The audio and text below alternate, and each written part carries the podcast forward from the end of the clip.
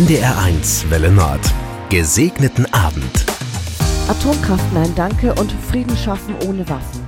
Meine Studentenbibel war von Aufklebern übersät, die die politische Haltung meiner jungen Jahre zum Ausdruck brachten. Wir waren viele und wir zogen unsere Kraft zum Widerstand aus dem Glauben an Gott, den Schöpfer, und an Jesus, den Friedensstifter. Damals war Wolfgang Schäuble eine Reizfigur. Mehr als 50 Jahre prägte der CDU-Politiker den Bundestag, insbesondere in seiner Zeit als Bundesminister für besondere Aufgaben in den 80er Jahren hatte ich Mühe mit seinen Entscheidungen und mit seiner Haltung zur Kirche.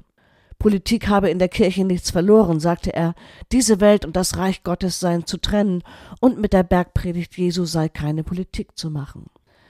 Wir sind gewissermaßen miteinander alt geworden, Wolfgang Schäuble und ich.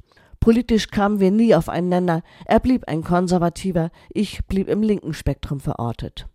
Aber ich habe verstanden, dass Politik Kompromisse braucht und dass gesellschaftlicher Wandel nur mit einer breiten Mehrheit geht. Und ich habe bewundert, wie tapfer und entschlossen Schäuble weiterarbeitete, seit er nach einem Attentat auf den Rollstuhl angewiesen war. Das Thema ist geblieben. Wie politisch darf Kirche sein?